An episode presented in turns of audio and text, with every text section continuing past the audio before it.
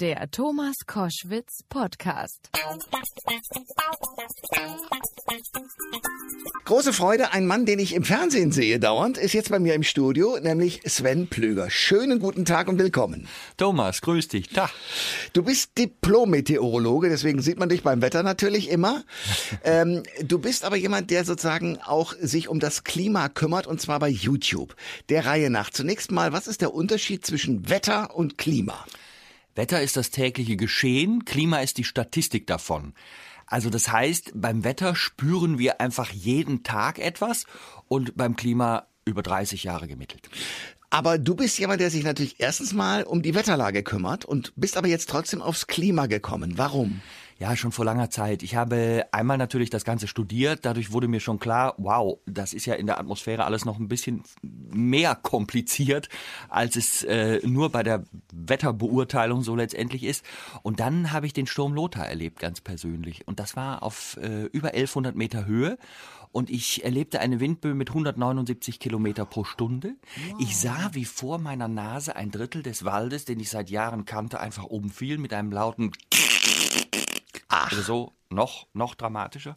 Wo, wo war das genau? Das und, war in der Schweiz, im und, Appenzeller Land. Und wann genau? Und das war am zweiten Weihnachtsfeiertag 1999. Und ich machte tatsächlich auch Wettervorhersagen an dem Tag. Also ich fing ja 99 an. Man sieht, ich bin schon ein bisschen gealtert. Na Quatsch. Und ja, wir tragen die gleiche Frisur. Ja, ja, ja, klar. Äh, und, und da habe ich eben einfach diese Gewalten, diese Naturgewalten gespürt und mir plötzlich die Frage gestellt, sind wir eigentlich Opfer unserer eigenen Taten? Das ist eine spezielle Doppelrolle.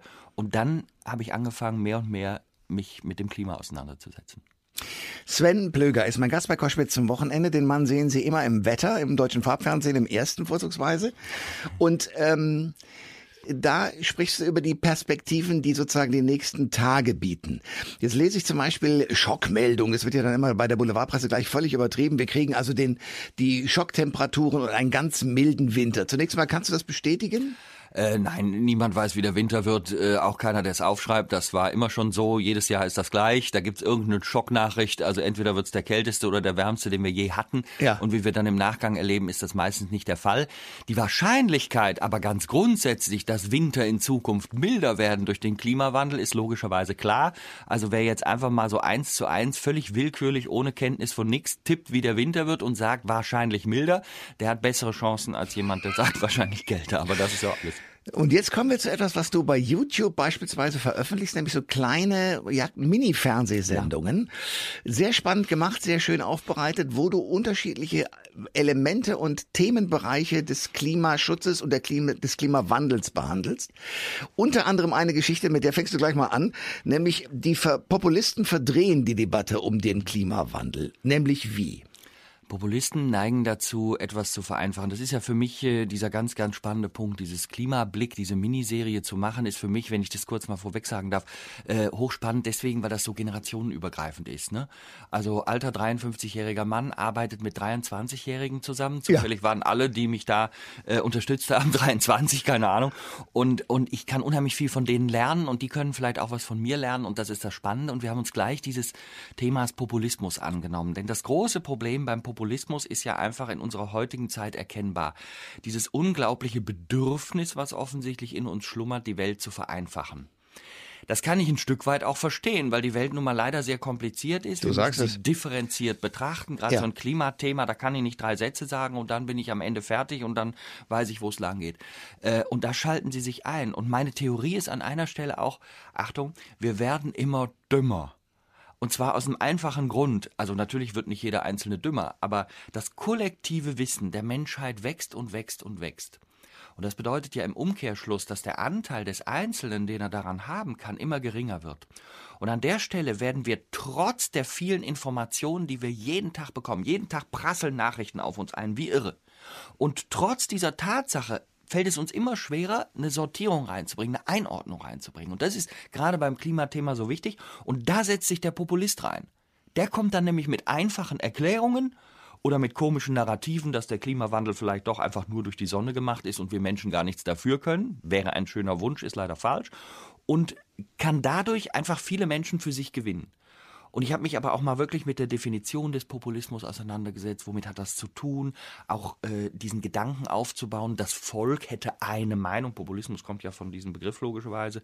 Das Volk hätte nur eine Meinung und das Volk hat immer gegen Eliten zu kämpfen die man aber oft gar nicht definiert oder auch Minderheiten, die man auch gar nicht klar definiert, sondern einfach das Volk hätte eine Meinung. Das sind Dinge, die einfach nicht stimmen, die man aber hier an Gedanken zugrunde legt. Und darüber spreche ich einfach mal so ein Viertelstündchen. Und das ist für mich selber auch das Sprechen darüber, auch meine Gedanken zu sortieren, hochspannend und äh, für mich natürlich auch Neuland.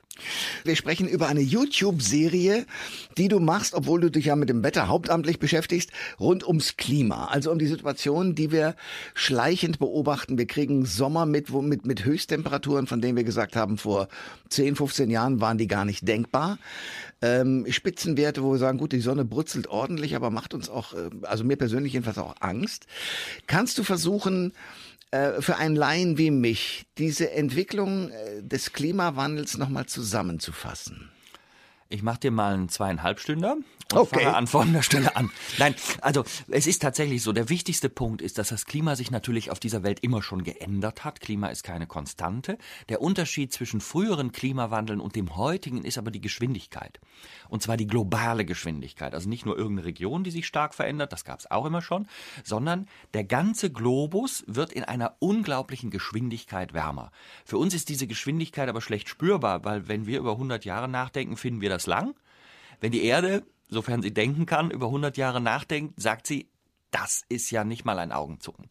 Das heißt, die Prozesse beschleunigen sich dramatisch. Verantwortlich dafür sind in erheblichem Maße, nicht nur, weil die Natur macht ja immer weiter mit ihren Schwankungen, aber in erheblichem Maße wir Menschen durch die Emission von weiter steigend derzeit fast 40 Milliarden Tonnen Kohlendioxid. Kohlendioxid übrigens eigentlich ein gutes Gas, sorgt ja dafür, dass Pflanzen also Photosynthese machen können und damit Sauerstoff produzieren. Das ist ja schön. Aber es gibt eben zwei Seiten einer Medaille immer. Und das ist in dem Fall die, dass tatsächlich diese Gase dafür sorgen, dass die Atmosphäre wärmer und wärmer wird. Und wir erleben, und das ist das Entscheidende vielleicht im Unterschied zu diesem Gefühl, aha, es wird 1,5 oder 2 oder 4 Grad wärmer, was wir oft nicht einordnen können. Wir erleben vor allen Dingen extremeres Wetter. Das heißt, unser Wetterregime, das verändert sich erkennbar. Und das ist das, wo du gerade gesagt hast, das macht mir auch Angst. Diese Häufung der extremen Wetterlagen, das bedeutet ja, dass ein Klima von A in Zustand B geht. Und diesen Prozess erleben wir. Und vielleicht ein Gedanke, weil das Leuten oft so schwer fällt zu sehen, was würde denn bedeuten, wenn wir also kaum Klimaschutz betreiben und bis zum Ende des Jahrhunderts mit einer Erwärmung um vier Grad rechnen müssten. Was bedeutet das? Und da gibt es natürlich immer ganz viel apokalyptische Darstellungen. Ich mache immer einen anderen Ansatz. Ich sage immer, guckt mal 11.000 Jahre zurück. Am Ende der letzten Eiszeit war es auf diesem Planeten genau vier Grad kälter. Und dann schaut man sich an, wie die Welt aussah. Eine vier Grad kältere Welt kennt keine Alpentäler. Alles voller Eis. Berlin 500 Meter unter Eis. Ach, da würde die Alltagspolitik ganz anders laufen. Ne? Ja. Also zwei, drei Kilometer tief ist Skandinavien unter Eis. Boston, New York anderthalb Kilometer unter Eis. Das heißt, eine vier Grad kältere Welt hat mit der heutigen Welt nichts zu tun. Und wenn eine vier Grad kältere Welt mit der heutigen nichts zu tun hat, dann ist es nicht mehr so schwer zu begreifen, dass eine vier Grad wärmere Welt natürlich auch mit der heutigen nichts zu tun hat. Und der letzte Unterschied noch, die Natur hat für diese Veränderung von 4 Grad kälter bis heute 11.000 Jahre gebraucht. Und wir schicken uns an, das Ganze zu beschleunigen, sodass das in 100 Jahren passiert. Und wenn man 11.000 durch 100 macht, kommt 110 raus. Das heißt also, wir beschleunigen das um mehr als das Hundertfache. Und das ist die wirkliche Dramatik und das ist eben der Grund, warum wir uns wirklich damit beschäftigen müssen. Und wer selber an diesem Thema kein Interesse hat, dem sage ich immer, ja gut, dann tut's für eure Kinder, habt eure Kinder lieb äh, oder eure Enkel und, und schaut, was ihr tun könnt. Wir, das ist nicht Gott gegeben, das machen wir selber. Sven Plöger ist mein Gast bei Koschwitz zum Wochenende. Wir reden über ein spannendes Projekt. Ein Fernsehmensch, bekannt vom Wetter, geht ins Netz mit einer Miniserie über den Klimawandel. Klimablick heißt das Ganze, kann angeschaut werden auf dem YouTube-Kanal der ARD. Da behandelst du verschiedenste Themen rund um den Klimawandel und bei einem war ich sehr erstaunt. Da sagst du nämlich, dass sozusagen ökonomische und kapitalistische Überlegungen gar nicht kontraproduktiv zum Klimaschutz sein müssen. Ich denke mir immer, es, es gibt ja auch viele Leute, die ihre Arbeitsplätze verlieren würden, würde man jetzt zum Beispiel alle Kohlekraftwerke so einfach stilllegen. Also es gibt viele Industrien, die perspektivisch für den Klimaschutz pleite gehen werden. Aber du sagst jetzt, das muss alles gar kein Gegensatz sein, Klimaschutz und Kapitalismus. Ganz genau. Wir leben ja in einem ständigen Wandel, aber dieser Wandel bekommt jetzt immer mehr Druck durch den Klimawandel. Das heißt also, wir können uns als menschliche Gesellschaft nicht ewig damit aufhalten zu denken, ja, wie werden wir es denn wohl mal machen, sondern da ist einer hinter uns, steht mit Trillerpfeife da und sagt, so, jetzt müsst ihr Entschlüsse fassen. Das heißt, das Alte immer weiterzumachen, auch hinsichtlich Wohlstand, führt ja dazu, dass wir überlegen müssen, wie haben wir unseren Wohlstand aufgebaut eigentlich immer mit Ausbeutung. Entweder mit Ausbeutung von Menschen, zum Beispiel in der dritten Welt, damit das T-Shirt aus Bangladesch hierher transportiert wird und 3,99 Euro kostet, muss einer sehr, sehr günstig arbeiten. Und das äh, ist etwas, was wir machen, das nenne ich Ausbeuten. Äh, das gleiche machen wir mit der Natur. Das heißt, wenn wir den Wohlstand meinen, so halten zu können mit den Ideen des 20. Jahrhunderts, dann werden wir in diesem Jahrhundert ziemlich sicher scheitern und der Wohlstand wird kassiert. Also ergibt sich per Automatismus eigentlich der Gedanke, wir brauchen eine Transformation. Und die hat es immer schon gegeben. Also wer heute zum Beispiel in die Bahn einsteigt, muss nicht mehr warten, bis der Heizer kommt und die Kohle reinschaufelt, weil die Züge tatsächlich anders fahren das ist ein Wandel, weil der Arbeitsplatz des Heizers ist tatsächlich verloren gegangen und trotzdem gibt es andere Möglichkeiten, wieder Arbeit zu finden. Will heißen, wenn ich aus der Kohle aussteige, heißt es ja nicht, ich will keine Energie mehr. Das heißt, ich brauche neue Industrien. Es gibt so viele Ideen, wie wir dem Klimawandel begegnen. Äh, bei der, beim Klimawandel haben wir schon den Impfstoff, die Erneuerbaren, nicht? Was uns bei Covid jetzt, jetzt fängt's an, jetzt, jetzt haben wir ja wohl was, äh, aber das hatten wir bisher noch nicht. Das heißt, wir müssen in diese neuen Ideen hineingehen. Wir müssen aber auch das Kapital Kapital lenken. Ich glaube, das ist ein ganz wichtiger Punkt. Wir werden nicht in eine Welt gelangen, aus meiner Sicht, wo wir plötzlich auf einen Schlag von heute auf morgen alle im Kopf klar werden und sagen, naja, in den letzten Jahrzehnten haben wir viele Fehler gemacht und wir haben alles nicht getan, was wir hätten müssen. Und ja, stimmt alles. Aber ab morgen werden wir alle 7,8 Milliarden Menschen gemeinsam sagen, naja, also jetzt sind wir anders. Das gibt es ja nicht. Das ist Irrsinn und wäre naiv zu glauben. Aber viele Theorien gehen davon aus, wir müssen erstmal anders werden und dann geht das alles. Wir werden aber nicht anders. Wir sind, wie wir sind. Deswegen sage ich, wir müssen uns austricksen. Wir haben einen Kapitalismus, den kann man jetzt gut oder schlecht finden. Aber wir müssen ihn nutzen. Wir müssen Geld nutzen, damit wir es einsetzen können, um in quasi einen Green Deal zu gehen. Das will ja EU-Kommissionspräsidentin Ursula von der Leyen auch tun. Und wenn wir diese Idee verfolgen, Du musst dir mal überlegen, jeden Tag gehen Billionen von Dollar oder Euro um diese Welt und machen die einen ärmer, die anderen reicher. Und das vernünftig zu verteilen mit intelligenten Rahmenbedingungen, die die Technologien auch fördern, die wir benötigen, um umweltfreundlich zu leben. Das wird auch einzelne Einschränkungen bei uns natürlich zur Folge haben, ist gar keine Frage. Aber vieles können wir ja auch technisch lösen. Und das mit Kapital zu tun, das ist das, was wir haben im Kapitalismus. Das finde ich eine gute Idee. Das Lenken, intelligent lenken. Und wenn wir das nicht tun, dann sage ich 100 Jahre noch. Du hast eine Serie bei YouTube, da geht es um das Klima, um die Klimaveränderung. Es gibt äh, in der Folge zwei eine spannende Überschrift, was bei den Klimakonferenzen gerade schief läuft. Ich würde ja sagen, alles. Ja, natürlich. Also insofern, das ist eine sehr, sehr klare Zusammenfassung, die du da machst und ich neige dazu, fast dir zuzustimmen. Ich bin aber trotzdem auch der Meinung, es ist absolut vernünftig, dass wir diese Klimakonferenzen haben. Denn wenn wir sie nicht hätten, würde gar keiner mehr über das Thema miteinander sprechen. Dann würde jeder so in seinem Sumpf äh, suden und sich erklären, warum er möglicherweise möglichst wenig für das Thema tun soll und dann ist, wird die Welt schon irgendwie per Glück wieder schön. Ich glaube, das ist äh, nicht vernünftig. Aber die Systematik ist falsch. Es gibt einen wirklichen systematischen Fehler in den Klimakonferenzen, weswegen ich meine, dass ich immer sehr gut vorhersagen kann, was rauskommt. Äh, das haben wir alle über Jahre erlebt. Wir wären jetzt in diesem Jahr bei Nummer 26. Es ist aber jetzt Corona, jetzt wird das Jahr also vertagt. Aber ähm, wir kommen eigentlich immer bei so einer minimal, ja, so einer, so einer, so einer schwachen äh, Abschlusskommuniqué-Geschichte raus, wo man sagt, ja, wir werden uns mal bemühen, in Zukunft vielleicht was besser zu machen und würden gerne bei der nächsten Konferenz darüber sprechen. Das hat einen ganz einfachen Grund. Die Grundlage für ein Abschlusskommuniqué ist nämlich, Achtung, Einstimmigkeit.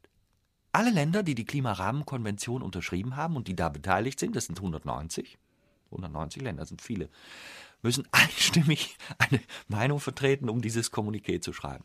Jetzt sehen wir ja schon in Europa, wir sind 28 minus 1, leider, Länder. wie das immer nicht geht. Und jetzt nehmen 190 Länder weltweit mit noch viel größeren Unterschieden in Sachen wirtschaftlicher Leistungsfähigkeit, in Sachen kultureller Haltung gegenüber Dingen und tut das alles zusammen. Wie soll da Einstimmigkeit gehen? Es geht natürlich nie und also bestimmt zwingend der Bremser, weil sonst macht er ja nicht mit, dann gibt es keine Einstimmigkeit. Also wird immer zwingend, der Schwächste. Natürlich. Ja. Das ist, das ist diese Geschichte. Es gab, ich habe den Satz auch gesagt, ähm, der, der, der Schlitten ist nur so schnell wie der langsamste Hund. Das war jetzt leicht rausgestammelt, aber äh, das ist eigentlich genau dieser entscheidende Satz. Das ist ein Inuit-Spruch, den die haben und die haben wie so oft recht. Daran sieht man, man muss die Systematik verändern. Wenn Länder wie Deutschland wirklich vielleicht ernsthaft die Absicht haben, ich, ich glaube das fast ein bisschen, etwas zu tun, dann müssen solche Länder und andere Länder Vorreiter sein. Und das können sie nicht, wenn der Bremser zwingend bestimmt durch die Systematik. Also die muss weg. Einstimmigkeit muss weg. Und Deutschland, finde ich auch einen wichtigen Gedanken, hat eine sehr gute Klimarhetorik. Also wir glauben ständig, wir würden all diese Dinge tun, die wir uns ständig erzählen, aber eigentlich erzählen wir mehr, als wir tun. Und deswegen sind wir auch Platz 6 der imitierenden Länder. Also es gibt 194 und wir sind auf Platz 6. Und deswegen kann man nicht sagen, dass wir das Klimafreund, und nicht das klimafreundliche, sagt keiner, aber dass wir ein sehr klimafreundliches Land wären. Wir sagen, dass wir sehr viel erreichen wollen. Das ist auch gut, muss man sich immer sagen, aber es eben auch machen. Und da ist noch viel Handlungsbedarf. Das war die Stimme von äh, Sven Plöger, den Sie sonst aus dem Farbfernsehen kennen, mit äh, Wetterberichten und diesmal über das Klima. Äh, du bist wo zu sehen bei YouTube? Was muss ich klicken, damit ich dich sehen kann? Du musst bei YouTube äh, am besten Sven Plögers Klimablick eingeben und, und, dann kommt das. Dann kommen ganz viele lustige Buchstaben, wie immer so ein Link aussieht. Man könnte, ich könnte jetzt auch äh, sieben Minuten da so Buchstaben, Zahlen, Striche sagen. Das okay. schreibt aber keiner ab. Also Sven Plögers Klimablick. Und äh, wenn man dich lesen möchte, es gibt ein Buch von dir. Da muss man ja. was äh, eingeben? Dann muss man äh, einen, wie ich persönlich finde, schönen Titel. Zieht euch warm an, es wird heiß. Das okay. ist so ein Nachdenker. Das ist ja. übrigens lustig. Zieht euch warm an, es wird heiß. Da versteht fast jeder, was ich damit sagen will. Es gibt aber ganz wenige, kleiner Prozentsatz sagt, ja, wieso denn soll ich mich warm anziehen, wenn es heiß ist? Dann muss ich mich doch kühler anziehen. Dann denke ich immer, ah, da hat es nicht funktioniert. Aber fast immer funktioniert es.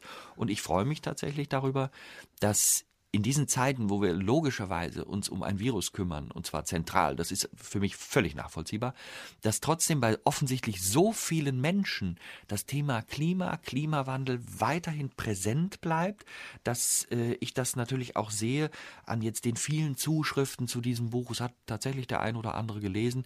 Äh, und das freut mich sehr, dass man, dass man dieses Thema nicht verliert, denn das ist ganz wichtig. Wir haben mehrere Krisen gleichzeitig und die Natur sorgt nicht dafür, dass wir die höflich in der Reihe Reihe äh, be äh, bearbeiten können, sondern, sondern wir kriegen sie gleichzeitig serviert und müssen sie auch gleichzeitig bearbeiten. Das sagt Sven Plöger bei Koschwitz zum Wochenende. Ich danke dir sehr für den Besuch. Ich danke dir für die Einladung. Alle Informationen zur Sendung gibt es online auf thomas-koschwitz.de.